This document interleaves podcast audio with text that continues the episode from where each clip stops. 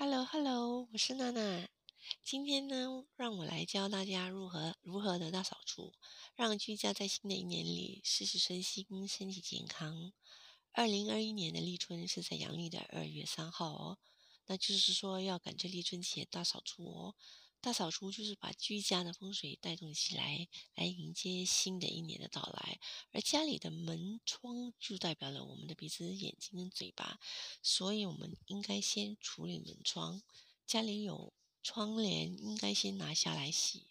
若要有需要更换新的，就赶快更换。进门的地方要打扫得很干净，没用的杂物或呃垃圾都不要摆放在大门，要赶赶紧扔掉。这样才不会影响进门来的气，以免变成了晦气。玻璃窗都要擦得干干净净、明亮的。而且立春前，睡房用的床单啊、枕头套全部都要换，尤其是枕头，如果可以更换新的，那会更好。大扫除的用意就是说，要把去年不好的气场通通赶出家门，让来年啊会能转个呃，帮你转一个好运。那么米桶、冰箱也是好比家里的财库，所以米桶一定要放新的米，大概八分满就好了。冰箱也要清洗一下，里面的食物要摆放的整整齐齐。那么都说是财库了，那么就不能空空哦，所以里头要摆满了食物、饮料等等的东西哦。最后有哪些物品需要扔掉的呢？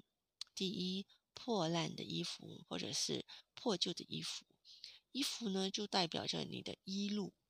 以前只有乞丐出家人才会穿着破烂的衣旧、破烂的那个旧衣服到处去流浪去讨钱，而且穿破衣服也是代表着无隔夜钱。所以，如果家里有破烂衣服的朋友，请你在大扫除当天把它们处理掉。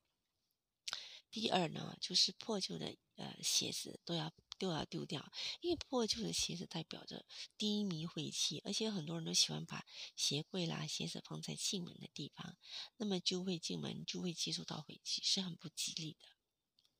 然后最后是破碗，碗碟是代表着我们的收入职位，因此我们常常会听到饭碗丢了就是失业了，所以如果有破损的，要尽快扔掉。